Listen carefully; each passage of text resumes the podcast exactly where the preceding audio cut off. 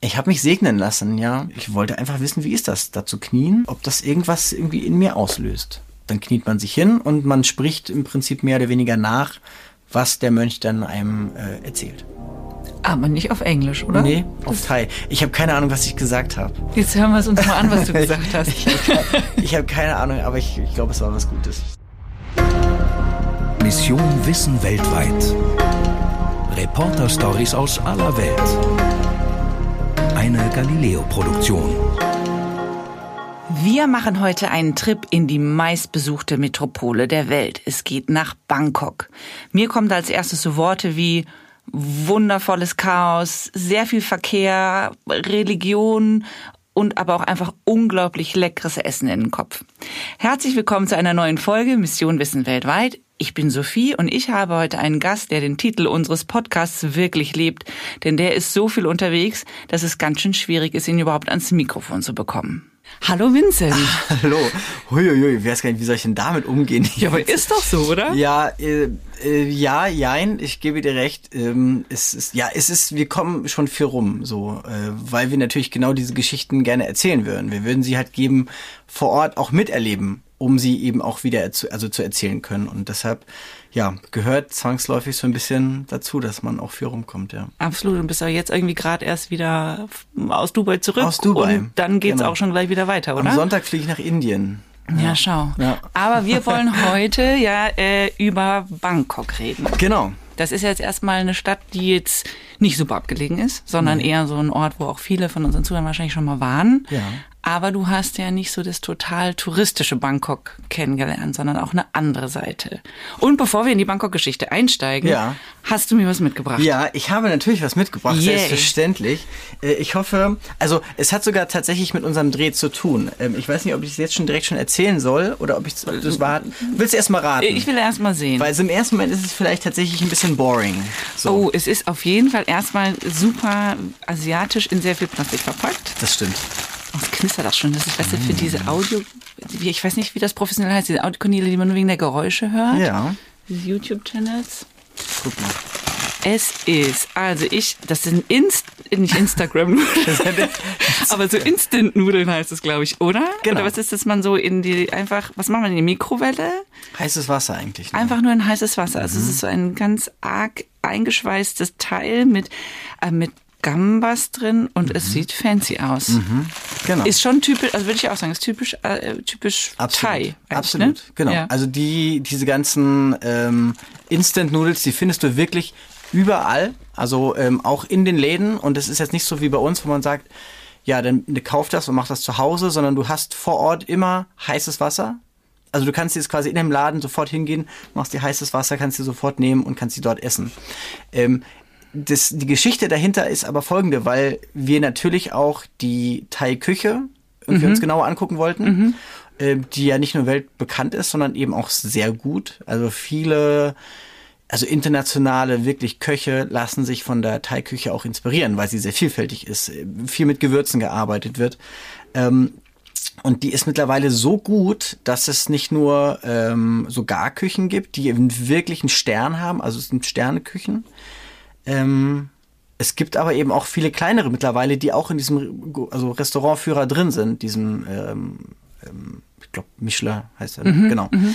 Und ähm, es gibt eine Frau, die auch dort drin zu finden ist, die äh, mit diesen Instant-Nudeln sich quasi ein, also ein, ein Eintrag in diesen, in diesen Nein, Restaurantführer die macht, Aber die macht nicht solche Nudeln. Genau, pass auf, das dachte ich auch. Ich dachte, hä, das ist doch ein bisschen komisch wie Instant-Nudeln. Und das meinte dann auch unsere Übersetzerin, dass sie das so ein bisschen schade findet, dass die eigentlich nur billige Nudeln nimmt. Aber, und das ist das Entscheidende, die Nudeln sind schon die Grundzutat also diese, die du da drin findest, ja. alles, was darum aber passiert an Gewürzen, an Soßen, an, an, an alles, was halt reinkommt, an frischen Garnelen, an äh, Limette, an ähm, Oktopus, an einem rohen Ei. Mhm. Also es wird ein rohes Ei quasi in, diese, in diesen, diesen ja, Suppentopf quasi irgendwie mitgegeben. Ähm, und die Geheimzutat sind aber tatsächlich ganz normale Instant Noodles. Also diese, diese richtig, diese da in diesen verpackten Dingern, die stapeln die da teilweise so hoch und du guckst dir, hey, das, doch, das sind die wirklich? Das sind genau diese Nudeln, die man in diesen Verpackungen findet. Und damit, mit natürlich allem, was dazugehört, und auch ein bisschen Insta-Fame, muss man natürlich auch sagen, hat sie es geschafft, in diesen ja, Restaurantführer zu kommen und hat, glaube ich, den Bib Gourmet heißt es. Also das ist kein Stern, aber es ist quasi eine Erwähnung. Sehr lobenswert. Eine sehr lobenswerte Erwähnung, dass quasi für den, das Preis-Leistungs-Verhältnis für die vor Ort, für die Gegebenheiten ist gut. Ah, okay. Also das heißt, das ist eigentlich eine ganz normale Garküche, wie man Ja. sie in Bangkok so auf der Straße kennt. ein bisschen größer, also schon mit Sitzplätzen ähm, und mit einer ja verhältnismäßig großen Küche, würde ich sagen, die sowohl aber draußen stattfindet, also wirklich, also draußen an der Straße, aber eben auch hinten. Also man hat so einen leicht abgeschotteten Bereich, wo quasi einfach ja so ein bisschen einfach viel viel passiert wird. Da wird viel geschnibbelt und gewaschen und das und das, ne? Und ja, der Abwasch gemacht. Das ist eine relativ ja größere Küche, sage ich mal, aber eben auch draußen, genau. Und aber äh, und, und wie ist aber wie die ist jetzt dann irgendwie berühmt geworden damit? Genau. Du hast schon gesagt ein bisschen Insta-Fame, aber also äh, schmeckt es denn da irgendwie wirklich anders als an anderen Garküchen? Also sie heißt, äh, kann man auch gerne mal dann irgendwie nachgucken, J.O. heißt sie, also nicht J.Fi, nicht verwechseln, also J.Fi. das ist die Frau, die mit dieser abgefahrenen Skibrille immer kocht, die wirklich einen Stern hat. Ah, die kenne ich auch, ja genau. richtig, genau. Die hatten wirklich einen Stern. Und okay. Und mhm. J- J.O., bei der wir waren, ähm, die, ähm, genau, die, die hat im Prinzip ja durch, ist halt eine ältere Dame, die ähm, ganz klassisch von Mama gelernt hat und die Mama hat es dann von der Oma gelernt und so und die ganzen, die ganze Familie hilft quasi mit. Ähm, es ist natürlich aber trotzdem eine schöne Geschichte, ne? wenn dann ähm, sie natürlich dann eben auch sagt, ja, ich, wir machen das damit, wir machen das eben auch mit diesen Instant-Nudeln und jeder fragt sich so, hä, wie kann das funktionieren? Das ist so? irgendwie schockierend, Das ist irgendwie ein bisschen noch. schockierend so, Ja. ne? Ja, ist so. Ne? Aber wer Also- auch immer sagt, es ist eigentlich so super fresh und total, Total. gesund und Total. es ist so die einzige Kultur, die eigentlich Fast Food mit gesundem Essen Genau. zusammenbringt. Und jetzt sind die Instant Genau. Das, aber wie gesagt, man darf sich da nicht, also das ist schon so, dass das die Grundzutat ist der Nudeln, aber alles andere, was da reinkommt, ist wirklich zum Reinknien. Also wir haben in dieser Küche gestanden, haben gesehen, wie das gemacht wird. Das ist halt so eine ähm, rote, etwas bisschen scharfe Soße und dann kommen halt eben Garnelen rein, ähm, dann kommen äh, also äh, viel Seafood halt eben rein. Ich guck mal ganz kurz, ob ich nebenbei einmal kurz dieses Foto finde, weil du denkst wirklich, ähm, das, das, das kann doch nicht wahr sein, weil das hat diese Farben allein und die eben genau diese Frische, von der du sprichst, die ist so krass lecker, dass du, also wirklich, du kannst es kaum, man kann es kaum in Worte fassen, weil man denkt, ähm, schau mal, also es wird, ähm, genau, es sind Garnelen drin, es ist Oktopus drin, es sind so eine Art Fleischbällchen drin, es ist so eine Art Krustenbraten drin, äh, Limetten, ganz viele Gewürze, ein bisschen scharf die Soße und eben diese zwei rohen Eier. Und das kriegst du so in dieser Schüssel Ja. und dann musst du das quasi einmal durchrühren. Und dann stockt das Ei auch. Das ist halt eben, ne, ich dachte auch so, hm, Salmonellen, hallo. ähm, und Carbonara ist auch so. das stimmt, genau. Aber, ja, es ist, aber es ist dann halt eben trotzdem Thailand und es ist Ja, trotzdem es ist Garküche. Streetfood und so, ja, genau. ja, ich weiß genau, was Man du ist meinst. total vorsichtig. Eigentlich müsste man es nicht sein, weil das natürlich, also, also die hygienischen Bedingungen sind tipptopp. Und das ist genau dann der Punkt. Aber da war alles wunderbar und es schmeckt natürlich scharf. Thailänder Mhm. mögen es scharf und dann unsere Übersetzerin meinte auch immer schon so, wollt ihr es scharf? Wir so, ja, ja, scharf, ja, ja, schaffen wir. und sie dann so, ja, ja, wartet mal, nicht Thai scharf so, ne, sondern, also, ähm, aber unfassbar lecker. Es ist wirklich unfassbar lecker. Das ist, man glaubt es nicht, bis man wirklich dieses erste Mal diese Nudeln mit eben, also das auf dem Löffel hat oder auf, mit den Stäbchen nimmt und, und du denkst einfach so, was passiert hier gerade im Mund? Das ist unfassbar gut. Es ist wirklich, es ist so gut, dass ähm, wir jedem empfohlen haben, der auf der Straße irgendwie, ja, äh, wo kann man hingehen? Geht dahin. Nur da. Nur Mhm. da. Und da stehen die Leute dann auch Schlange dafür oder wie Stunden. muss man sich Stunden. Stunden. Okay. Die macht nachmittags auf. äh, Ich glaube um 16, 17 Uhr sowas. Ja. Und es gibt teilweise Leute, die sich Stunden vorher in die Schlange stellen, um einen Platz zu kriegen. Also äh, da ist natürlich trotzdem ein hoher Durchlauf und es sich insgesamt würde ich sagen 20, 30 Leute, die quasi innerhalb dieses Essensbereichs irgendwie Platz nehmen können. Aber die Leute stehen Stunden an. Die Leute, wirk- weil sie halt äh, Angst haben. Also, ne, irgendwie, muss, ich muss halt irgendwie warten. Und wenn du halt früh dran bist, kriegst du schneller einen Platz. Aber teilweise ist das, also ist die Schlange bestimmt bis um die Straßenecke, so 20, 30, 40 Meter. Und man kann es nicht reservieren. Nee. Weil dann ist ja irgendwie keine Garküche mehr. Auch quasi. selbst, selbst wir ähm, mussten quasi, oder wir wollten natürlich auch die ganzen Vorbereitungen ja sehen, Mhm. aber selbst wir mussten quasi vorher da sein ähm, und mussten dann, als es dann hieß, okay, wir wollen mal probieren und dann war mittlerweile natürlich schon Betrieb, wir mussten dann erstmal warten, bis ein Tisch frei ist. Ja, es gehört sich auch. Es gehört ne? sich auch so. Absolut. Genau, absolut. Das ist richtig so. Ja, weil alle gucken so, "Hey, jetzt kriegen die dann Platz. Nee, nee. Wir sind natürlich dann auch ähm, Teil des Ganzen oder Teil dieser ganzen Ja, sonst ist es ja auch die Authentizität irgendwie beim Teufel, ne? Voll. wenn du dich da dann an den gemachten Tisch Voll. setzt. Ja. Genau. Aber das äh, war, war echt ein äh, ganz toller Moment, weil wir uns da auch alle so ein bisschen drauf gefreut haben. Mit dieser ganzen Berühmtheit, die ja natürlich auch irgendwie so ein bisschen kommt, äh, könnte sie ja easy sagen, okay, wir machen das Essen halt einfach ein bisschen teurer. Die Leute kommen ja trotzdem. Ja, oder das macht so. sie nicht. Also, das ist einfach aus Überzeugung, Aus oder? Mhm. Überzeugung, aus totaler Überzeugung, dass sie halt sagt, ähm, wir wollen, dass die Leute das Essen ja hier auch genießen können. Das soll, also soll kein Luxus sein. Sie kocht gerne, sie kocht gerne und sie kocht gut und jeder soll das was davon haben. Sie könnte ohne Probleme, und das hat ja zum Beispiel auch bei den Läden passiert, oder bei vielen oder einigen Läden passiert, die halt eben ne, einen Stern bekommen haben oder nicht, die auf einmal für Thai-Verhältnisse ist das Essen unfassbar teuer da. So, weil sie halt sagen, ja, ich den jetzt berühmt. Und das war bei J.O. nicht so. Also wir haben umgerechnet, 8 Euro gezahlt für so eine Riesenschüssel. Das ist 8 Euro für ein Essen in Thai, also in Bangkok speziell, ist immer noch sehr teuer, aber du bist halt, also zwei, drei Leute essen davon, mindestens. ah, okay, das ist für mehrere Personen. Genau, also das heißt, ähm, wenn man das dann wieder runterrechnet, sind es, sag ich mal, ungefähr drei Euro und also more or less pro Person. Ja. Und dafür ist das vollkommen in Ordnung, wenn man halt weiß, dass eben die Zutaten super frisch sind, dass es unfassbar lecker ist. Ja, es sind Instant-Nudeln drin. genau. Das ist ein kleiner Wermutstropfen, aber man, man merkt das erstens nicht, also im Geschmack. Und man merkt es eigentlich auch nicht in, so wie es halt zubereitet ist. Klar, wir konnten natürlich in die Küche gucken. Wir wissen, Ja. wie es gemacht ist. Als Gast sitzt du da vorne und kriegst quasi es geliefert, äh, beziehungsweise einfach serviert und trotzdem. Willst du niemals drauf kommen, wenn Nein. du siehst. Ja, ja, klar. Das ist genau der Punkt. Du willst nie drauf kommen. Ja.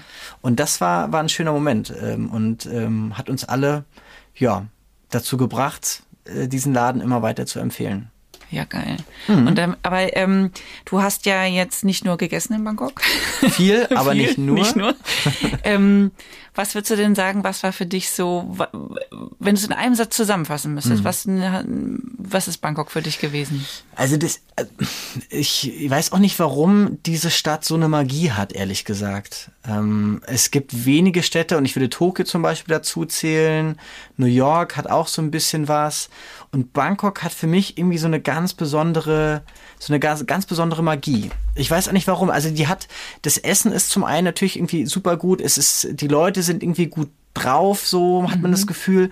Und ähm, das ist vielleicht genau der Punkt, dass die meisten Leute, die da auch hinkommen als Touristen und als die meistbesuchteste Stadt der Welt, muss die Stadt ja offensichtlich was haben, was viele Leute anzieht. Und ich glaube schon, dass es diese, diese Offenheit, diese Herzlichkeit, dieses, das gute Essen, das gute Wetter, äh, es ist natürlich jetzt auch verhältnismäßig, es ist teurer geworden innerhalb der letzten Jahre, aber auch das ist ja so ein Punkt, man kann ähm, verhältnismäßig günstig einen guten Urlaub machen, ohne jetzt quasi qualitativ irgendwelche Abstriche zu machen. Ja. Man muss jetzt keine, kein Luxushotel haben, aber man kann, sage ich mal, ähm, für einen schmalen Taler ein durchaus vernünftiges Hotel bekommen. Man kann für wenig Geld gut essen. Man kann für wenig Geld einfach auch einfach eine gute Zeit haben, gute Ausflüge machen. Es ist auch ein guter Startpunkt, um irgendwie die Inseln zu besuchen, die Thailand ja irgendwie hat. Und all das spielt, glaube ich, eine Rolle, warum diese Stadt so besonders ist. Auch dieser, ja, irgendwie dieses, ähm, dieses, so eine Großstadt, die halt niemals schläft, diese bunten Lichter, dieses alles ist so, so, so wild und so laut teilweise auch und dann wieder total entspannt, weil du an jeder Ecke dir für drei Euro äh, quasi eine halbe Stunde die Füße massieren lassen kannst. Und all dieser, dieser Mix, glaube ich, macht Bangkok ziemlich einzigartig. Ich habe lustig, während du erzählst, lauter so Flashbacks, Mhm. weil ich irgendwie, ich war glaube ich zweimal in Bangkok. Ähm, und das, die eine Erinnerung ist eigentlich eine total beklemmende, weil ähm, ich im ersten Corona-Lockdown in Bangkok war. Okay. Also quasi in dem Moment, wo die ganzen Oh, wow. ähm, äh, quasi die ganzen Läden zugemacht haben. Mhm. Die haben wirklich die Bordsteine hochgeklappt und dann ist Bangkok nämlich gar nicht mehr laut. so, ne? Und es war super, super strange. Wir waren eigentlich auf dem Heimweg, wir hatten unseren Urlaub abgebrochen, um halt wieder zurückzukommen. Und mussten nur noch eine Nacht in Bangkok bleiben, um halt dann Mhm. auf den Flieger zu gehen und waren auch irgendwo am, also wirklich total am Rand von Bangkok und da war gar nichts und wir, also keine Läden, kein, und dann haben wir da halt einen, also es war alles voll okay, weil wir haben auch noch ein nettes Hotel bekommen und so und sind dann da, sind da noch mal in den Pool gesprungen und so, als Mhm. das letzter Tag für einen Urlaub war es okay. Aber es war so der totale Gegenentwurf zu dem, was man halt eigentlich als Bangkok kennt. Und die zweite Geschichte ist, weil du gerade sagst, Massagen. Oh Gott. Ja. da war ich in einem, da waren wir auch, ähm, äh, haben wir uns auch massieren lassen und ich habe schon gedacht, so, ah, ich bin so ein bisschen zahm beseitigt, ich mache nur die Füße und äh, mein Mann ist aber, äh, hat sich richtig massieren lassen und ich sehe den so durch so eine Tür gehen. Angsterfüllte Augen. Was passiert hier? Ja, da war so ein, also das war ein ganz kleiner Typ, der den massiert hat. Und der Ferdi ist ja schon so ein Schrank. Und ich sehe immer nur, wie der so den riesigen Ferdi so hochwuchtet. Und die Arme fliegen. Und ich denke, gleich bricht ihm irgendein Knochen. Ja, ja. Und er kam auch ganz schön gequält da wieder raus, aber einmal komplett durchgeknetet. Also ich habe sehr lustige und aber auch ein bisschen seltsame Erinnerungen. Das, das, aber ja, ich, also ich verstehe das total, weil eben auch die Leute, mit denen wir gesprochen haben vor Ort, ähm, wir waren ja auch in einem äh, Hotel, wir haben eben ähm, mit mit den mit den mit der Küche, also mit der mit der Köchin gesprochen, aber auch äh, einfach unsere Übersetzerin, die ja in Bangkok wohnt, die auch gesagt hat, dass diese Stadt ähm, also eine harte, also wirklich eine harte Zeit durchgemacht hat, weil die eine sehr strikte und sehr rigorose Regeln eben auch hatten und auch teilweise auch heute noch. Ähm, Während der Pandemie. Genau, während der Pandemie, ja. also war das extrem, also ich meine, die Stadt ist ja auch im Prinzip ein Großteil auf den Tourismus gekoppelt. Also jetzt nicht kommt nicht nicht, also man darf jetzt glaube ich, es wird immer gesagt, ja, es ist eine reine Tourismusstadt. Ähm, Das ist sie nicht, aber viele leben vom Tourismus. Und äh, gerade große Straßenzüge, äh, die berühmte Khao San Road, also wo wirklich viel passiert, äh, wo viele Bars sind, viele Clubs, viele Hostels und so, das war, da war nichts. So, das war wie leer Ja, gefegt. krass. und wir haben Fotos gesehen und man, Ja. und man selber geht da durch und es schallt wirklich von allen Ecken irgendwie hier, da, du kriegst Skorpione zum Essen angeboten, das kommt hier, das kommt, also alles völlig wuselig und man kann sich in dem Moment gar nicht vorstellen, dass diese Stadt irgendwann mal richtig zum Stillstand gekommen ist. Und das ist sie aber. Mhm. Ist sie, ja, absolut. Also das absolut so war es, als wir da waren. Das war schon ganz anders. Und dann ist auch der Flair weg, muss Genau. man gerne sagen. Also das Dann Leben auf der ab. Straße ist ja. Ja, das ist, ja. Ja, total. aber das Flair auf der Straße macht's im Endeffekt Genau. aus, weil dann ist es einfach nur noch eine, äh, ja, also nicht, Ja, dann- auch ja nicht an allen. Ich meine, die haben wunderschöne Tempel, aber sie haben Absolut. auch super viele hässliche Häuser. Also es ist jetzt ja, keine Großstadt, die einfach nur von ihrer Optik lebt, Genau. sondern im Gegenteil von den Menschen. Genau, das ist genau das, das ist das auch das Entscheidende, was wir dann überlegen ja dann auch immer am Ende irgendwie, ne, was, was bleibt uns allen irgendwie hängen, so, was, was, was macht eben diese Stadt so zu einer der meistbesuchtesten Städte der Welt oder sogar die meistbesuchteste Stadt der Welt. Und im Endeffekt kommt es dann immer darauf an, mit wem man gesprochen hat. Und diese Menschen, die Leute, die halt, die mit uns reden, die uns in ihr Leben lassen, die eben genau diese Tür aufmachen, in die wir halt gerne gerne, hier kommt rein, guckt euch das an, was wollt ihr haben, können wir, also gastfreundlich sind, so das alles, alles spielt eine große Rolle. Ähm, und auch, also Kleinigkeiten wie, ne, dass, äh, ja, einfach man, man sich so herzlich aufgenommen fühlt. Und ähm, das war, das war echt schön zu sehen. Und auch ein, also einer der Kameramänner, der dabei war- dabei war, Erik, seine Freundin, die ist auch Thai, die wohnt in Bangkok. Das heißt, wir haben auch mit der denn äh, viele Restaurants zum Beispiel einfach bekommen, wenn wir jetzt privat abends essen gehen, wo man wahrscheinlich nicht so hingeht. Und das war, also es war immer gut. Es war wirklich immer gut. Aber das heißt, ihr wart auch wirklich abseits der Touri-Pfade dann auch unterwegs. Genau, das war schon auch ein bisschen so das Ziel, dass man eben auch noch, sage ich mal, Sachen zeigt oder ähm, wir, wir Dinge irgendwie mitbringen können an Geschichten, die jetzt vielleicht nicht so, die nicht jeder so gesehen hat. Also zum Beispiel, dass, keine Ahnung, es einen riesigen, einen riesigen Abwassertunnel mitten durch Bangkok gibt. So, das ist ein, also ein riesiger Tunnel, weil die ein großes Problem mit Flut eben haben und der halt über äh, Jahre durch, also wirklich durch diese Stadt gebohrt wurde, um dieses, dieses Flutsystem irgendwie in, in, in den Griff zu kriegen. Wir waren bei einer Frau, die ähm, Kokosnüsse verkauft. Also die, ähm, jetzt würde man sagen, ja, okay, naja, verkauft ja Kokosnüsse, Das aber klingt jetzt noch nicht super Genau, spektakulär. genau. Aber der, der, der Ort, wo sie halt eben ist, das ist wirklich so, das ist ein, ein, ein Markt, der, äh, wo ganz viele Leute irgendwie Obst, Gemüse, Fisch, was auch immer, alles Mögliche verkaufen. Ja. Wie halt so ein Markt aussieht. Ähm, und dieser Markt aber so besonders ist, dass da mittendurch einfach äh, Eisenbahnschienen laufen. Und also jetzt nicht so mit, äh, jetzt geht eine Schranke runter, wie bei uns, ne? Und dann bimmelt's dreimal und dann Achtung, in zwei Minuten kommt ein Zug. Dann diese, diese, Sti- diese Schienen sind ein, also quasi ein Schritt von ihren Kokosnüssen entfernt. Also du machst einen Schritt nach vorne, stehst auf der Schiene und du machst einen Schritt zurück. Und jetzt mal bist ganz sicher. zum Verständnis. Es ist ein, ein aktives Gleis. Es ist Ein aktives Gleis. Da fährt, ich glaube, acht oder sieben oder acht Mal am Tag fährt da ein Zug durch. Und dann heißt es irgendwann, okay, Zug kommt und dann gehen diese ganzen Markisen und Schirme, die quasi da aufgespannt sind, gehen alle weg. Alle machen einen Schritt zurück.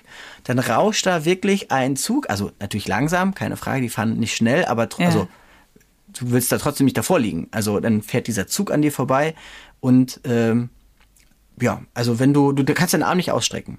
Wenn du den Arm ausstreckst, Ist er ab. dann ist er ab. Beziehungsweise du, also das, also wirklich so. Wir haben dann, wir mussten uns immer alle so, und weil natürlich auch viele Touristen da sind, mussten wir, dann heißt es immer, zukommt, zukommt, und dann mussten wir uns da wirklich so, so alle so wegklemmen sozusagen. Da ist so eine kleine Linie am Boden, man sagt, da musst du dahinter Eine sein. Linie gibt's schon, das ist aber nett. Ja, eine Linie. Also, ne, ich meine, das ist so auch eher eine gedachte Linie, aber weil natürlich auch viele Leute da sind und alle wollen halt irgendwie, jeder will halt irgendwie noch da schnell rein und der zukommt. So, und jeder will halt weg. So, der hält halt nicht an. Und dann siehst du da wirklich so, ja, wenn du jetzt einfach so quasi den Ellenbogen rausmachen würdest, Dann du berührst du den Zug. krass. Wir haben da, glaube ich, auch einen Ausschnitt zu. Da können wir vielleicht Ja, kurz sehr reinhören. gerne, sehr gerne.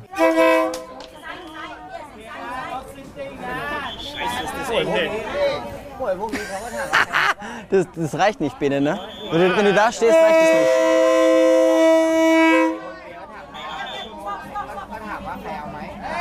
Ah, ist das krass. Alt, oh Gottes Willen. Oh Gottes Willen. Uhuhuhu. Ah, guck mal. Every- Everything is good. Jetzt gibt er halt auch nochmal Gas, ne?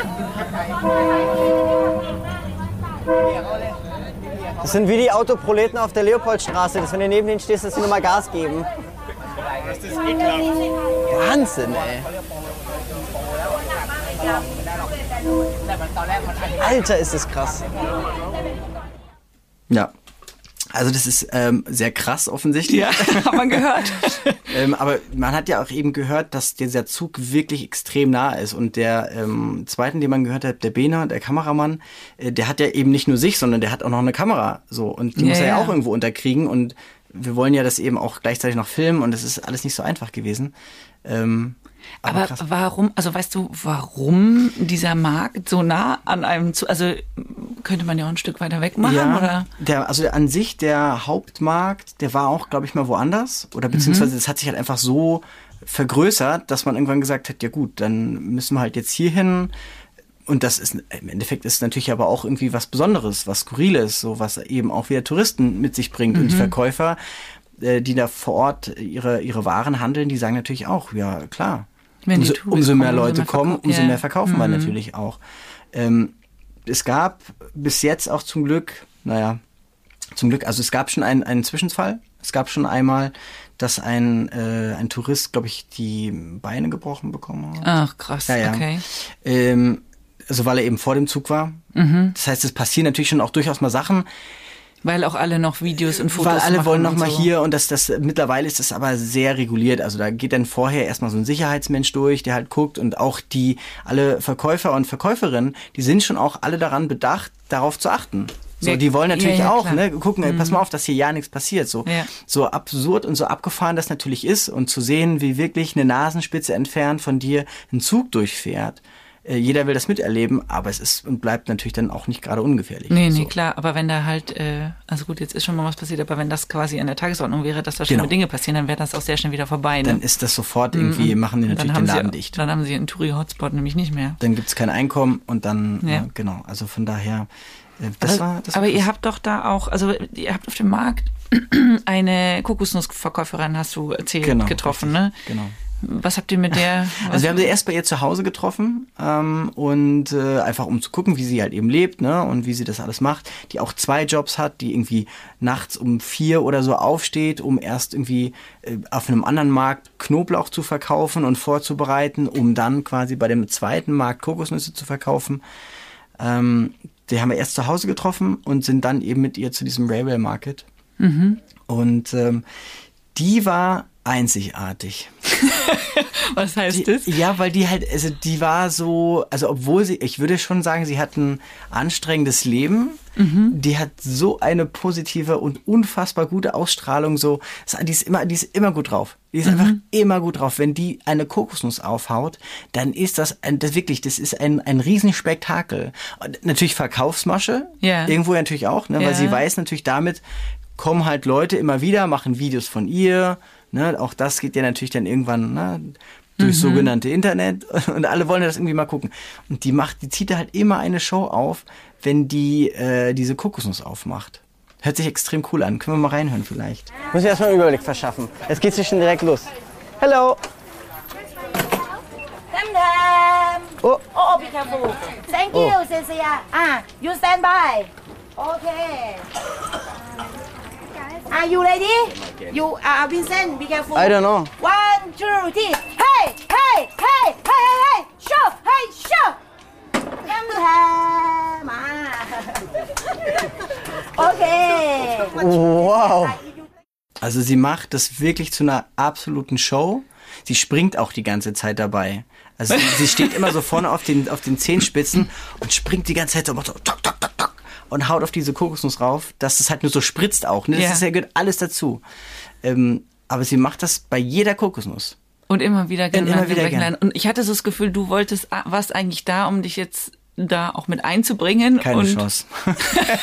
Keine Chance. Ich wollte schon auch eben das, ne, also auch einfach gucken irgendwie, wie kann man irgendwie Teil des Ganzen werden oder wie kann ich sie irgendwie unterstützen? Also Ja. mal erleben, wie das halt so Ja. ist. Keine, also das, die hat so ein, also so viel Feuer unterm Hintern, dass das so schnell auch alles ging, dass man das gar nicht verstanden hat. Oder gar keine Zeit war, das Ganze irgendwie hier zu verstehen und zu realisieren, was hier gerade passiert. Weil in dem Moment, wo wir auf diesem Markt waren, war diese gute Frau so on fire. Es ist dann schon wie so eine, also Camera on quasi Ja, ja. sozusagen. Ne? Sie betritt den Markt und das ist ihre Bühne und dann geht die Show Voll. los. Die knippst du an und sofort ist irgendwie ähm, geht's geht's los. Genau. Das das Bühnenlicht geht an Mhm. und auf einmal jetzt muss sie abliefern. Und das hat sie aber auch hervorragend gemacht. Aber ähm, sie weiß natürlich schon, dass das natürlich verkaufsfördernd ist. Aber ich glaube, die macht das auch einfach wirklich gerne. Die war auch abseits, sage ich mal, äh, der Kamera so freundlich, nett und und zuvorkommend und äh, also wirklich einfach ja einfach eine ganz nett, nette Person, ähm, obwohl sie eben schon seit halb vier, vier irgendwie auf den Beinen ist und sich danach auch noch um ihre Großmutter kümmert. Also.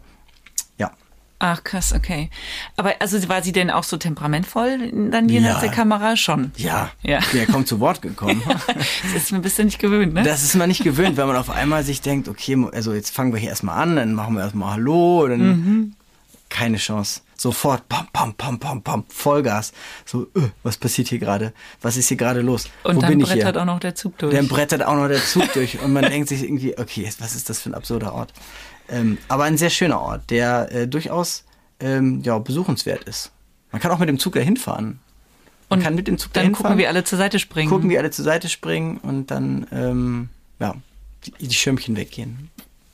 Und dann bauen die das, dann ist der Zug durch, Ja, dann bauen sie sofort, sofort quasi auf. alles wieder rauf Geht und dann geht der, dann war es so, als wäre nie Zug da gewesen. Genau. Das ist wie, als wäre ähm, nichts passiert. Teilweise ist es so, dass die Leute ihre Sachen also wirklich händisch zurückstellen müssen. Teilweise haben sie das schon so perfektioniert, dass sie so auf so einem Art Schienensystem nach vorne ist, so ein Rollschienensystem. Das heißt, die schieben ihre Sachen nach vorne, Zug kommt, dann schieben wir das Ganze wieder, ziehen es zurück, Zug fährt durch, wieder nach vorne, Schirm drauf, los geht's. Okay, krass.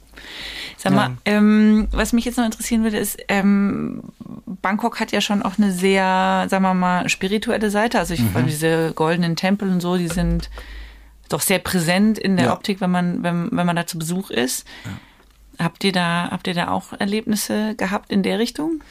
Ähm, also wir haben uns auch einen sehr verrückten Tempel eigentlich sogar angeguckt, ähm, der also die Idee dahinter war, ist im Prinzip, dass ähm, sich ein paar lustige beziehungsweise ähm, ja lustige Ideen irgendwie entwickelt wurden, warum, wie man wieder junge Leute in die Tempel bekommt. Und dann wurden da wirklich kleine lustige Comicfiguren in diesen Tempel eingebracht. Und dieser riesige Tempel, also der ist so bestimmt, keine Ahnung, 30, 40 Meter lang, 15, 20 Meter breit.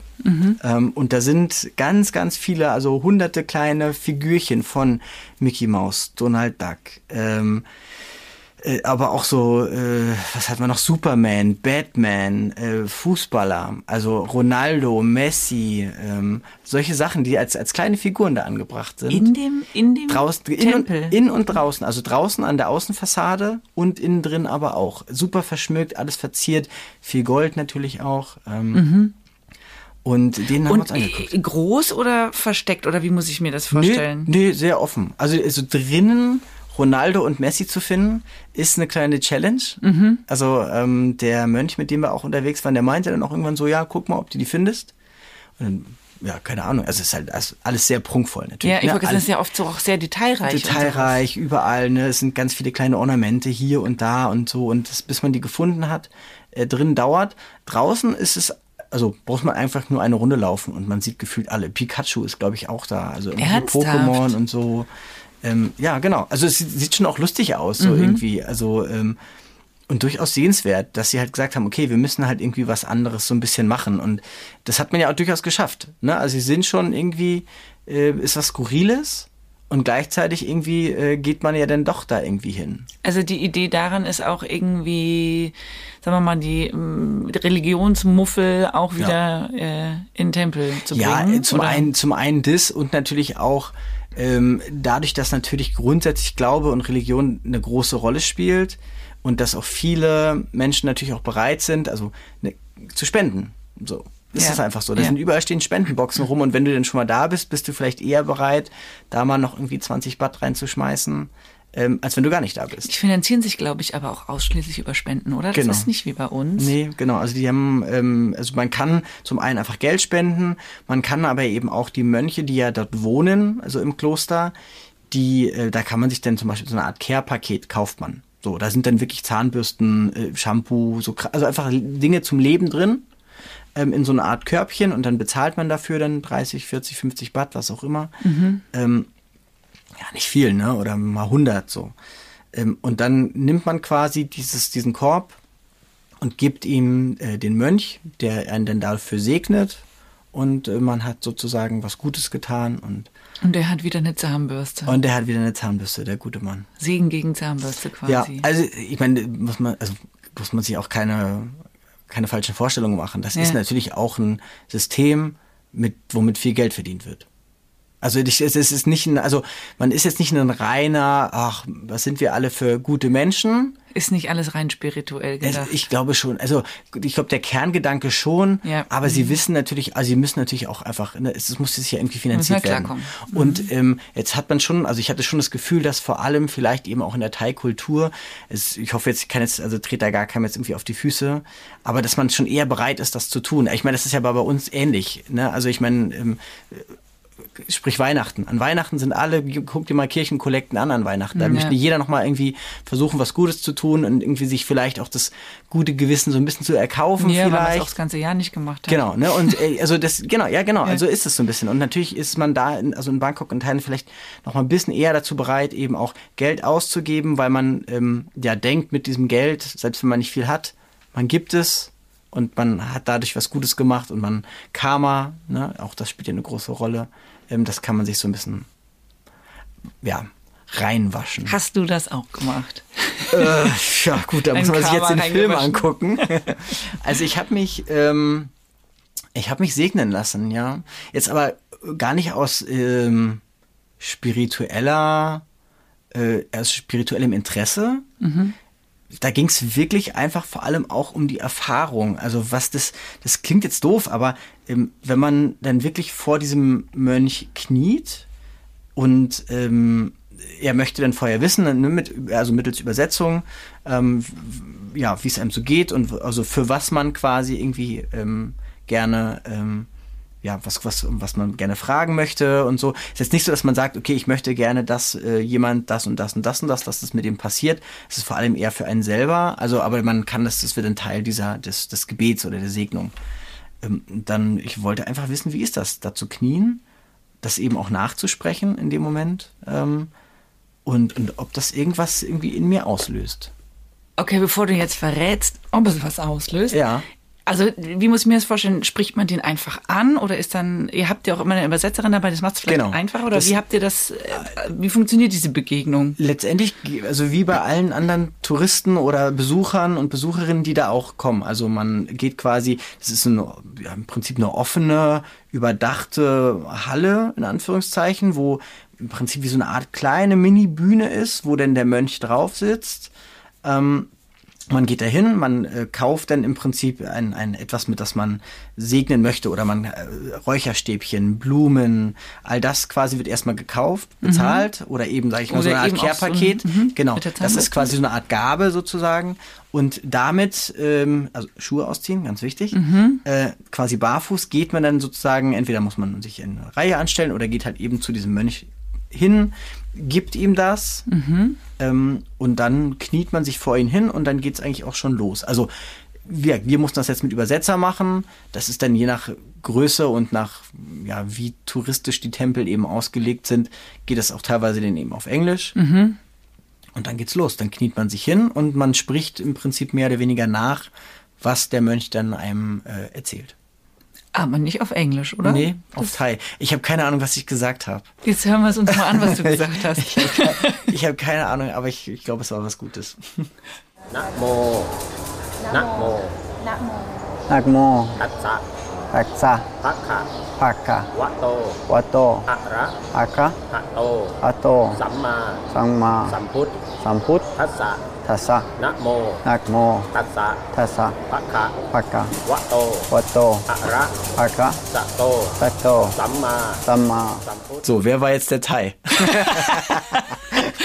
Okay, also du hast es quasi einfach dann so auf äh, Gehör nachgesprochen. Genau, ja. Und habt ihr es später denn noch mal übersetzen lassen? Ähm, ja und nein. Also ich habe im Prinzip unsere Übersetzerin einfach gefragt, so um was ging's. Ja. Ähm, und sie meinte dann auch, das ist ja jetzt keine außergewöhnlichen Sachen, sondern einfach ne irgendwie Gesundheit, ähm, einfach Erfolg, äh, irgendwie einfach, dass es dir, dass es gut geht, dass man eine gute, dass wir eine gute Zeit haben, dass wir in dem, was wir hier machen, erfolgreich sind und ähm, das, also es war, es ging viel länger als das, was wir jetzt schon gerade irgendwie gehört haben.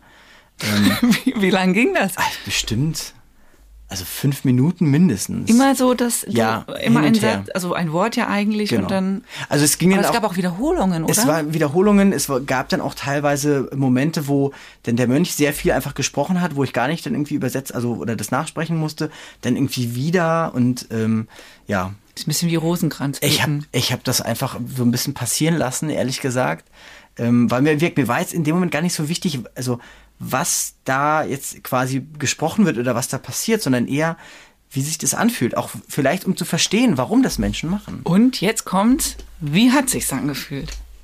Ähm, ein bisschen seltsam, wenn ich ehrlich bin.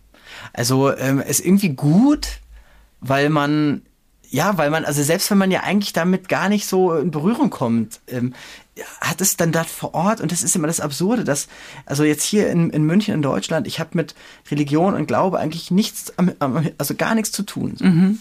Und irgendwie ist das in fernen Kulturen und da in Bangkok natürlich auch vor Ort, ist das auf einmal hat das eine, das ist was ganz anderes. Dann hat es auf einmal was von interessant, von äh, man möchte das irgendwie erfahren, man möchte ähm, wissen, wie sich das eben anfühlt. Und das war irgendwie auch schön und jetzt, also jetzt nicht, dass ich, wow, das hat mich total erleuchtet und jetzt tauche ich total ein irgendwie in den Buddhismus. Ähm, nee, das nicht, aber es hat sich irgendwie vor Ort irgendwie gut angefühlt und auch be besser angefühlt, als wenn ich jetzt hier in die Kirche gehe. Hier denke ich, gehe ich in die Kirche und denke mir so, boah, puh, gar nicht meins. Und dort denkt man sich, oh cool, ein Tempel, ich kann mich segnen lassen. Ja klar, lass das mal machen. So, und das ist ganz komisch, irgendwie, warum man das eigentlich da vor Ort in fremden ähm, Kulturkreisen, warum man das da irgendwie als spannend empfindet und hier mit gar nichts am, am Hut hat. Ah, gut, die, die Kirche hat bei uns natürlich auch eine super schwierige Geschichte, sagen wir mal, Ja. warum wir denn natürlich auch viele Dinge Ja. einfach übel genommen haben oder Ja. warum man da auch dann irgendwie so verhärtete Fronten hat oder auch sich gar nicht ja emotional mehr so darauf einlassen will. ja. Ich glaube aber auch, die Deutschen sind einfach, oder sagen wir mal, unsere Kultur ist auch so wenig emotional. Also das läuft ja ganz oder in der Regel ist ja jetzt ein Gottesdienst nicht was hochemotionales oder für Mhm. die wenigsten von uns, so, ne? Ich habe manchmal das Gefühl, dass die ein, also dass man das so unterstellt, also wenn man jetzt aus Deutschland kommt äh, oder aus einer sehr westlichen Kultur und dann eben da so zu Gast ist und deren Art mit ihrem Glauben umzugehen erlebt, dass man irgendwie das Gefühl hat, die sind irgendwie näher an ihren Emotionen oder eher noch so am ursprünglichen, an der an einer stärkeren Verbindung zu ihrer Spiritualität, als wir es halt so in unserem Alltag sind. Ja. Ich hatte ein krasses Erlebnis mit einem buddhistischen Mönch. Das war allerdings nicht in Thailand, sondern wir sind dann weiter nach Myanmar. Und da war auch in so einer ganz großen Pagode. Und ich habe diesen Mönch gar nicht besucht, sondern wir saßen da irgendwie so. Ich weiß gar nicht, das war eh fast wie so ein Campus, wo man sich halt traf, war das irgendwie. Und dann kam der einfach dazu und hat sich dazugesetzt und hat mir gesagt, dass ich schwanger bin. Und er hatte recht. Und das wusste ich noch nicht. Und ich war da, glaube ich, vier Tage lang schwanger oder so, wie Ach, man dann später dann natürlich ausrechnen konnte, ja. Aber zu dem Zeitpunkt wusste es keiner. Und der hat das gesagt und hat dann halt auch mir, mich auch gesegnet. Irre. Und als ich nachher, in dem Moment war ich zwar, fand ich das berührend und fand Ja. das irgendwie auch super freundlich, einfach erstmal so und so warm. Ich glaube, es ist auch sehr warmherzig, Ja, so. ja. Ähm, aber als dann rauskam, dass das gestimmt hat, ja, Ja. weil ich habe das für sehr unwahrscheinlich zu dem Zeitpunkt gehalten, war ich total von den Socken, dass der das, der hat mich gesehen und der wusste es einfach sofort. Ja, Das ja. fand ich krass. Und da denke ich dann auch immer, äh, wir checken irgendwie halt auch nur die Hälfte.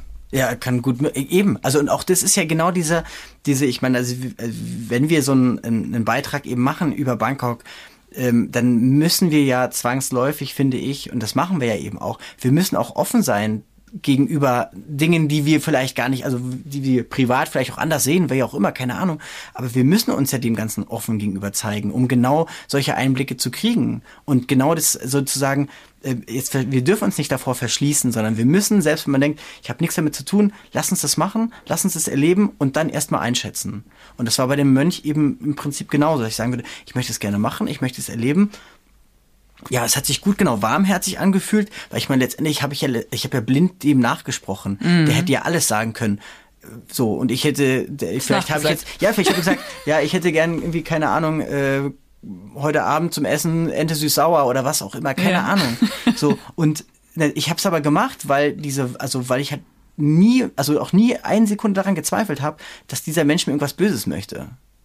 So, dann, dann, dass der, dass der wirklich daran interessiert ist, irgendwie, dass, naja, der möchte jetzt jetzt und dann, ich tue ihm den Gefallen. Also du spürst du diese Zugewandtheit, genau, ne? Ja. genau, genau. Ja, Und deshalb, also, das, deshalb war das, war das für mich vollkommen in Ordnung. Ähm, und hat sich dann im Endeffekt, ja, der ist nicht besonders, weiß ich nicht, ähm, lebensverändernd angefühlt, aber irgendwie ist man da mit einem guten, guten Gedanken irgendwie wieder gegangen.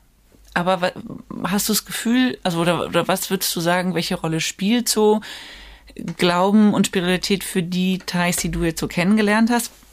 Ähm, das, auch da ist so eine Frage von, ähm, wie wurde ich natürlich erzogen, wie, unter welchen Umständen bin ich aufgewachsen und wie modern bin ich vielleicht eben auch. Also, bestes Beispiel war zum Beispiel vielleicht unsere Übersetzerin, die die ganze Zeit auch gesagt hat, ja, nein, ich glaube da nicht dran, ich glaube nicht dran.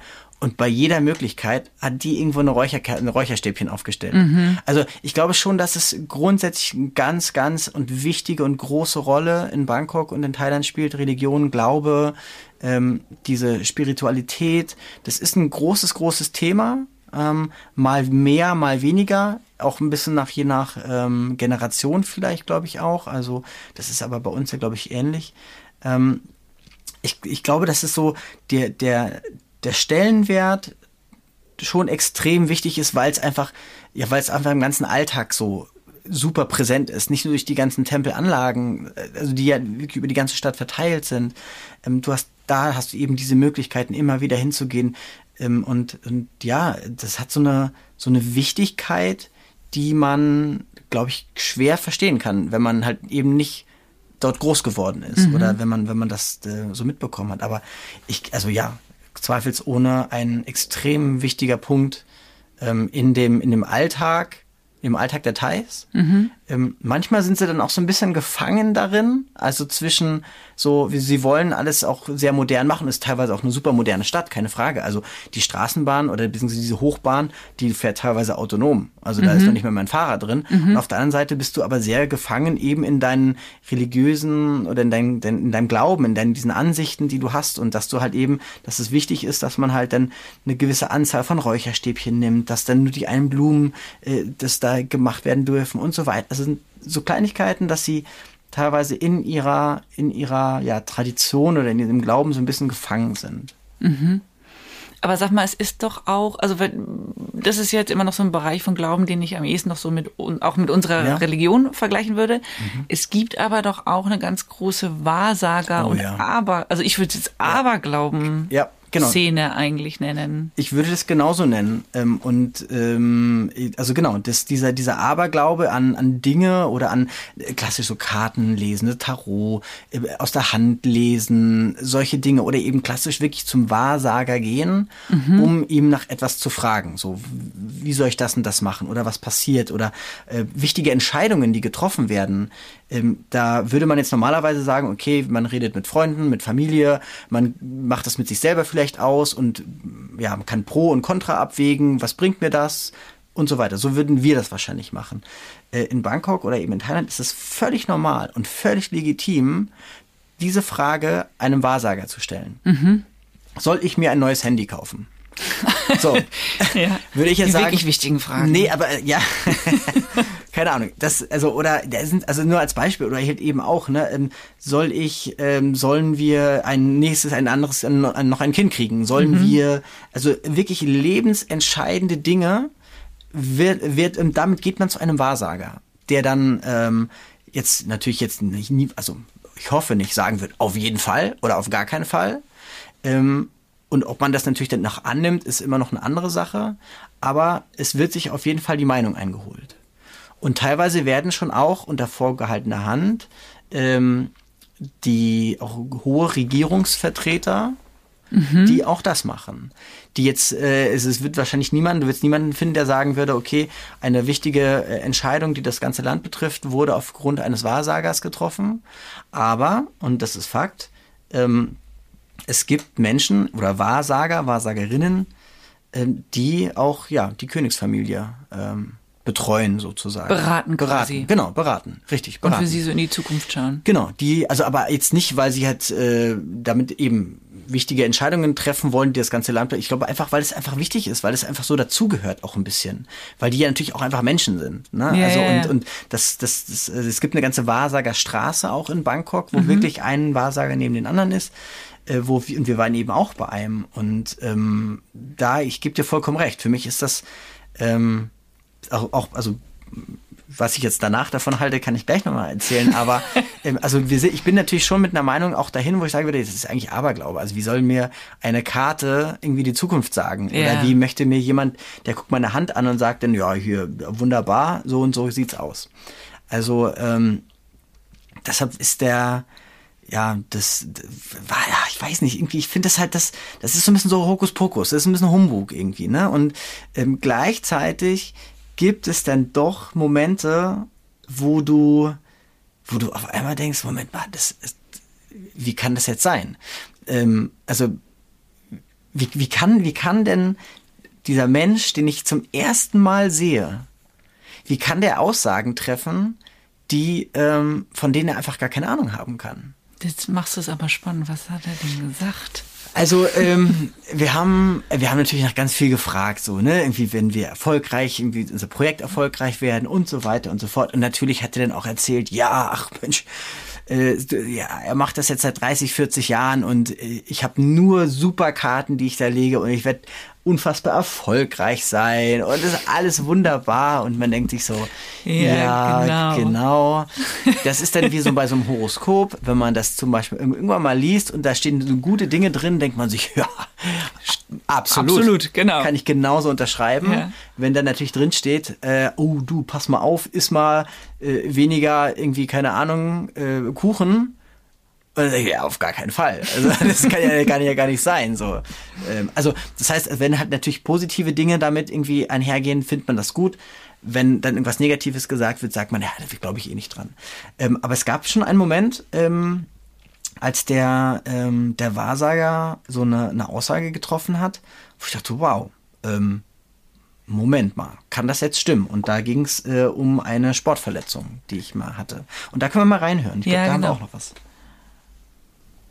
her intention. Okay. Pay on more her Pay more intention, attention. You know, Okay. And pay more attention on myself. for Like, you know, on my- family, on- for you. I should pay more attention on my family. Yeah. Okay. But accident, no. No? No accident. No. But in the past, you เขาเล่นกีฬาอะไรนะกระทบกระแทก You ever have an accident from the sport? Yeah? Do you ever have the accident from sport when you play sport? Das ist mal ohne Scheiß, das kann er nicht wissen. Das ist unheimlich jetzt, oder? เน่ Ja. เป็นอดีตนะ อดีตนะ But, you เล่น have, กี but, ฬา you, but you've seen it when I was waiting outside. accident in the past not future Yeah. No, in the future, no accidents? no future Okay. no good for you you no future oh no future about accident No, in the in the future, no accident. no accident no big no serious Okay. just in the past Aber das war ต้อง jetzt ถ่ายดวงแข็งๆให้เขาเห็น Das war krass, was das gesagt hat, oder? Das ist unheimlich. Gruselig. ถ่ายเสร็จแล้วเขาก็โชว์หลักฐานอย่างเงี้ยนั่นคือลูกค้ามาก็ชื่อชื่อมือตรงนี้ลักษณะนั้น anything else if you like to know you send me please Okay. I just have to think about it if I find it kind of crazy that he knows. I mean, ich habe gut, ich habe jetzt da draußen noch mal ein bisschen gewartet. Das hätte er natürlich sehen können. Die Narbe ist jetzt nicht unbedingt klein. Aber auf der anderen Seite sitze ich auch die ganze Zeit hier mit meinem Fuß unterm Tisch. Ein typischer Deutscher ist misstrauisch. Ja, wahrscheinlich. Vielleicht um das kurz einzuordnen. Also ich hatte zum einen kurze Hosen an. Ich glaube, das ist schon mal ein wichtiger Punkt. Und er meinte dann irgendwann im Laufe des Gesprächs eben einfach so, ah, äh, du hattest doch mal eine Sportverletzung in der Vergangenheit und äh, ich werde aber in der Zukunft keine mehr haben. So, und jetzt, äh, Moment mal kurz zur Sportverletzung. Also, ja, ich hatte eine Sportverletzung äh, 2017. Das heißt, da ist auch noch eine sehr, äh, ja, durchaus große Narbe, ähm, als ich mir das Bein gebrochen eben habe. Und, ähm, und dann dachte ich mir so, Moment mal, das kann er doch eigentlich gar nicht wissen. Weil ich sitze ja vor ihm, ich habe die Füße unterm Tisch.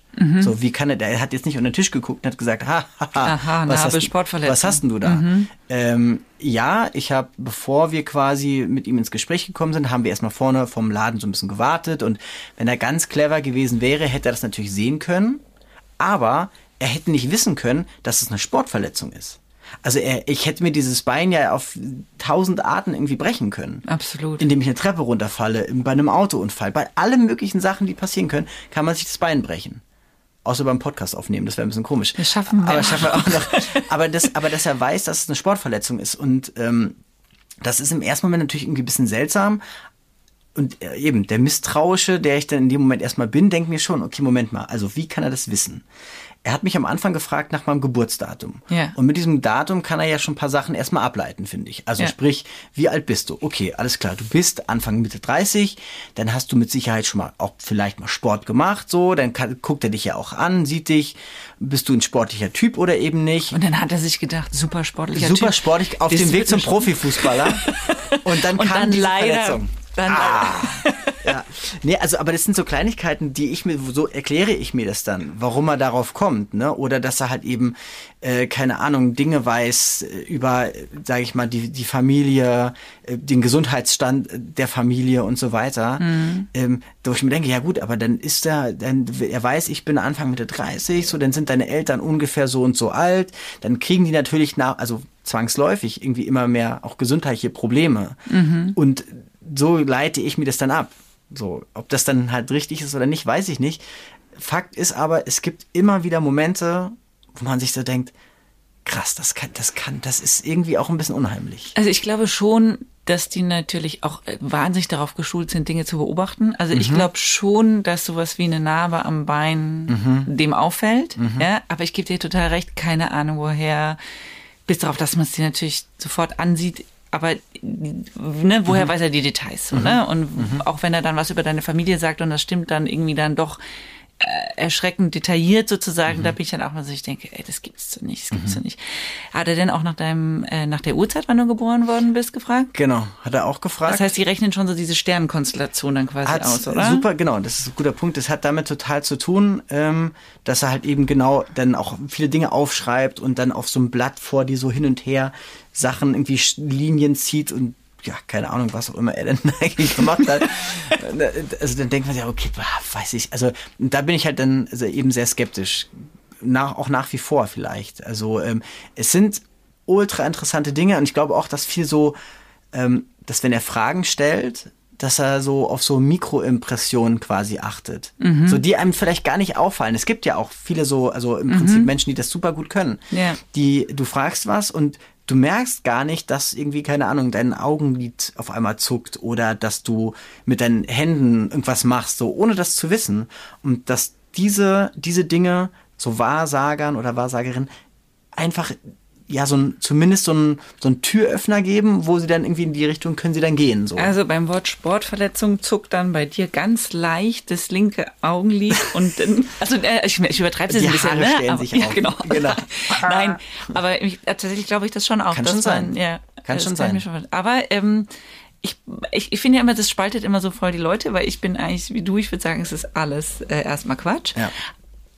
Habe zur Geburt meiner Tochter ein sehr ausführliches Horoskop äh, aus der Familie bekommen, Mhm. wo ich auch weiß, diejenige ist da halt total into it und Mhm. ähm, habe dann das auch einfach so akzeptiert, dass das halt, ne, also ich habe da jetzt nicht gesagt, ich finde das Quatsch oder so, aber Mhm. habe mir so, habe mir das durchgelesen, hab, hat mir gar nichts gesagt, so, ne, das Mhm. eben auch dann mit der Uhrzeit und so alles ausgerechnet, Sternkonstellationen. Und dann habe ich das irgendwie ein paar Jahre später noch mal in der Hand gehabt. Mhm. Und da steht relativ genau die Persönlichkeit meiner Tochter drin. Also, oder sagen wir mal, die lassen sich sehr da detailliert über die Persönlichkeit aus, die sie mal werden wird. Und dann gucke ich sechs Jahre später drauf und sage, das ist eins zu eins die Beschreibung ihrer Persönlichkeit. Wirklich, also mit Dingen, die ich auch mich manchmal frage, wo die herkommen. Also, wo du sagst, ne, das leben wir nicht vor oder das ist sie uns ganz unähnlich oder so, wo ich denke, das gibt es nicht, dass das in diesem fucking Horoskop steht, das ähm, zu, an, zu, also am, zum Zeitpunkt ihrer Geburt verfasst wurde. Woher Woher zur Hölle soll das jemand wissen? Und da stehe ich dann mit meiner ganzen Logik auf, dann sage ich, das gibt's doch nicht, das gibt's doch nicht. Ich, und alles in mir sagt, das ist Quatsch, aber ich kann mir das nicht erklären. Weißt du was? Hm? Du bist nicht die einzige Person, der das passiert ist. Ich kenne noch eine Person, ich sag den Namen nicht, Ja. ist genau das gleiche passiert. Die Ja? haben zur Geburt ihres Kindes ein Horoskop geschenkt bekommen und haben ja, irgendwann, also einfach weg, auch nicht dran geglaubt. Mhm. Weggemacht, ein paar Jahre, irgendwann auch so mit so sechs, sieben, ist das irgendwie denen in die Hände gekommen. Mhm. Die haben das angeguckt. Es ist eins zu eins, was da geschrieben wurde. Das finde ich jetzt auch alles ein bisschen gruselig jetzt hier. Jetzt sitzen wir da Moment als mal. Wissensjournalisten und haben keine Ahnung, wie das zu beantworten Und da, in zwei Sekunden, spul mal kurz zurück. Ah, Humbug, Aberglaube, Hokus Pokus. Was soll das ja alles? Aber das ist genau das, das, dieser Moment. Es gibt immer wieder, also, so, so Momente, wo man sich denkt, so, das kann doch gar nicht sein. Das Ding ist Es auch, ist mit Logik nicht zu erklären. Ja, und ich glaube ja auch, dass wir unser Schicksal selber machen, weißt du, und bestimmen und Einfluss daraus haben. Ich will das auch gar nicht glauben, dass das alles vorbestimmt ist, ja. So, das kommt noch hinzu, dass es mich auch total nervt, immer zu glauben, weil man damit ja dann auch quasi eigentlich gar keinen Einfluss mehr hat, sozusagen. es ist, also es, ja, wir sind da alle auch eben so ein bisschen staunend, ähm, nach wie vor skeptisch, aber ähm, ja, irgendwie trotzdem ein bisschen fasziniert rausgegangen. Und man vergisst es wahrscheinlich auch nicht mehr, oder? Ja, also er hat auch so ein paar Sachen gesagt, die natürlich nicht eingetreten sind. Er meinte irgendwann so, ja, äh, heute in 30, also als wir da waren, in 30 Tagen muss, also passiert was total Großes und du musst dich für einen Weg entscheiden. Ist nicht eingetreten.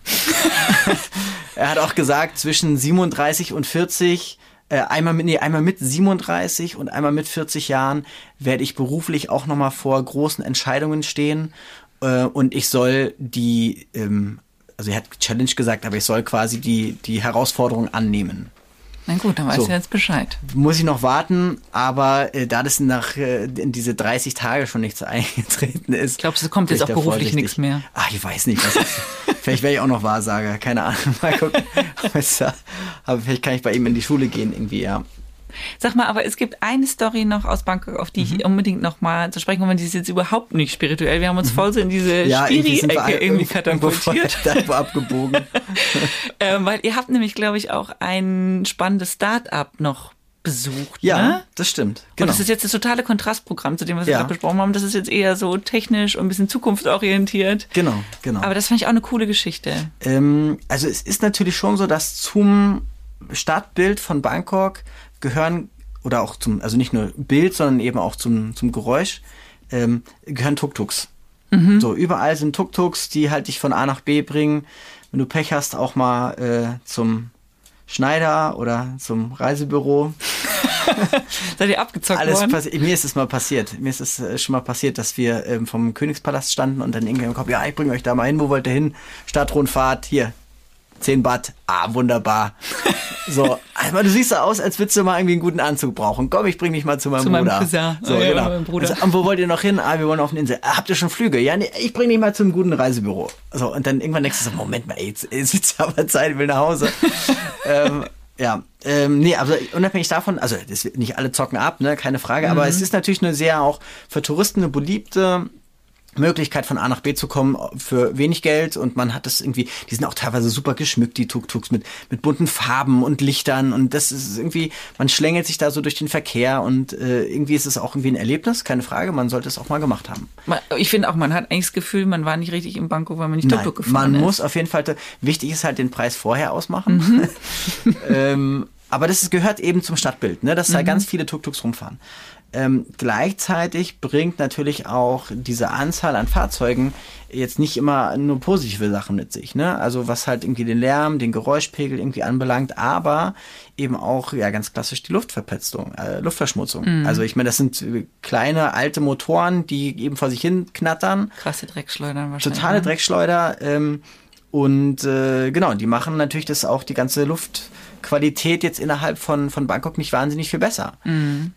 Wo eh schon Verkehr ist, wo eh schon Stau ist und so. Und, ähm, und es gibt es ein Startup, die eigentlich äh, total clever, warum man ähm, ja das nicht schon längst viel weiter vorangetrieben hat, die natürlich sagen, wir können ja auch da die Elektromobilität einfach vorantreiben. Das heißt, warum machen wir keine E-Tuk-Tuks?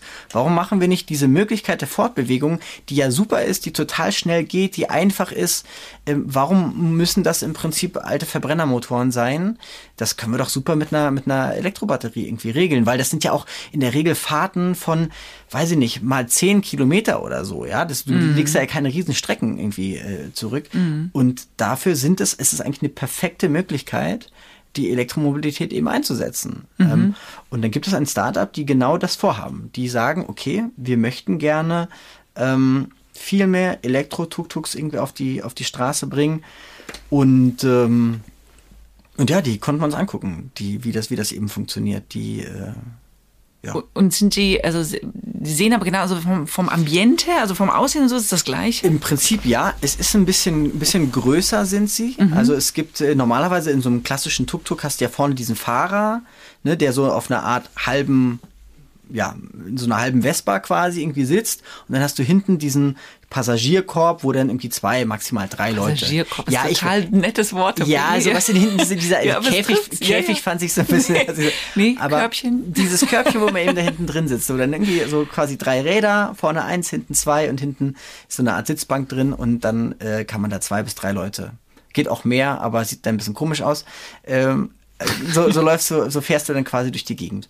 Ähm, und es ist so, dass die nicht einfach wahllos neue Tuk-Tuks auf, Ja. auf die Straße schmeißen Ja. dürfen, sondern sie müssen immer eine Lizenz abkaufen sozusagen. Also es muss erst wieder eine Lizenz Von frei einem werden Tuk- von einem normalen Tuk-Tuk. Ah, okay, das sozusagen. heißt, man kann nur Tuk-Tuk fahren, wenn man grundsätzlich eine Lizenz hat. Die sind vergeben für Bangkok. Genau. Und jetzt müssen sie, das heißt, sie brauchen auch den Fahrer dazu? Oder? Ja, nicht zwingend. Nee. Sie brauchen eigentlich nur die Lizenz. Also sie brauchen, idealerweise ist es natürlich so, dass ein Fahrer, der ein eigenes Tuk-Tuk hat, sagt, pass mal auf, äh, das, das ich jetzt habe, das wird quasi verschrottet, ich habe meine Lizenz und ich fahre jetzt einfach für euch. War jetzt für euch, So, genau. das ist quasi das normale, äh, quasi ähm, Dreckschleuder-Tuk-Tuk sozusagen einfach ausgemistet wird das, ähm, und dass das quasi da, anstatt dessen ein, eben ein E-Tuk-Tuk weiterfährt. Ähm, und das ist, das ist das, so, so, so muss es auch funktionieren. Sie können nicht einfach sagen, okay, wir haben jetzt hier 4000 E- E-Tuk-Tuks. Und die kippen wir auch noch Und die im kippen Markt. wir auch noch im Markt. Das Ja. wird dem Verkehr wird es ja auch nicht irgendwie gerade Ja. irgendwie helfen. Ganz im Gegenteil, es wird ja eben immer mehr. Ähm, sondern dass quasi ein normales Tuk-Tuk von der Straße geholt werden muss, was ja im Prinzip die richtige Entscheidung wäre, Mhm. weil man gewinnt ja trotzdem Mobilität. Es ist ja nicht so, dass wir sagen, okay, jetzt haben wir keine, keine Tuk-Tuks mehr. Nee, ganz im Gegenteil. Ja. Es kommt ja wieder eins dazu, was eben jetzt aber mit einer Batterie fährt, anstatt mit einem normalen Verbrennermotor. Und das, so soll's ja, so kann es ja eigentlich auch gut funktionieren, so dass natürlich die Mobilität, die diese Stadt braucht, auch weiterhin gegeben ist, keine Frage. Aber anstatt dass es jetzt eben Tuk-Tuk macht, macht es halt. Da haben wir auch einen Ausschnitt zu. Da. Ja, Die E-Tuk-Tuks finde ich, die sind schon eine richtig gute Sache. Klar, man kriegt nicht das ganze Verkehrs-, Smog- und Abgasproblem von Bangkok damit in den Griff. Aber jedes E-Tuk-Tuk mehr auf der Straße ist auf jeden Fall ein Schritt in die richtige Richtung. Aber finde ich das sauer? Ha? Ich das sauer? Nee, gar nicht.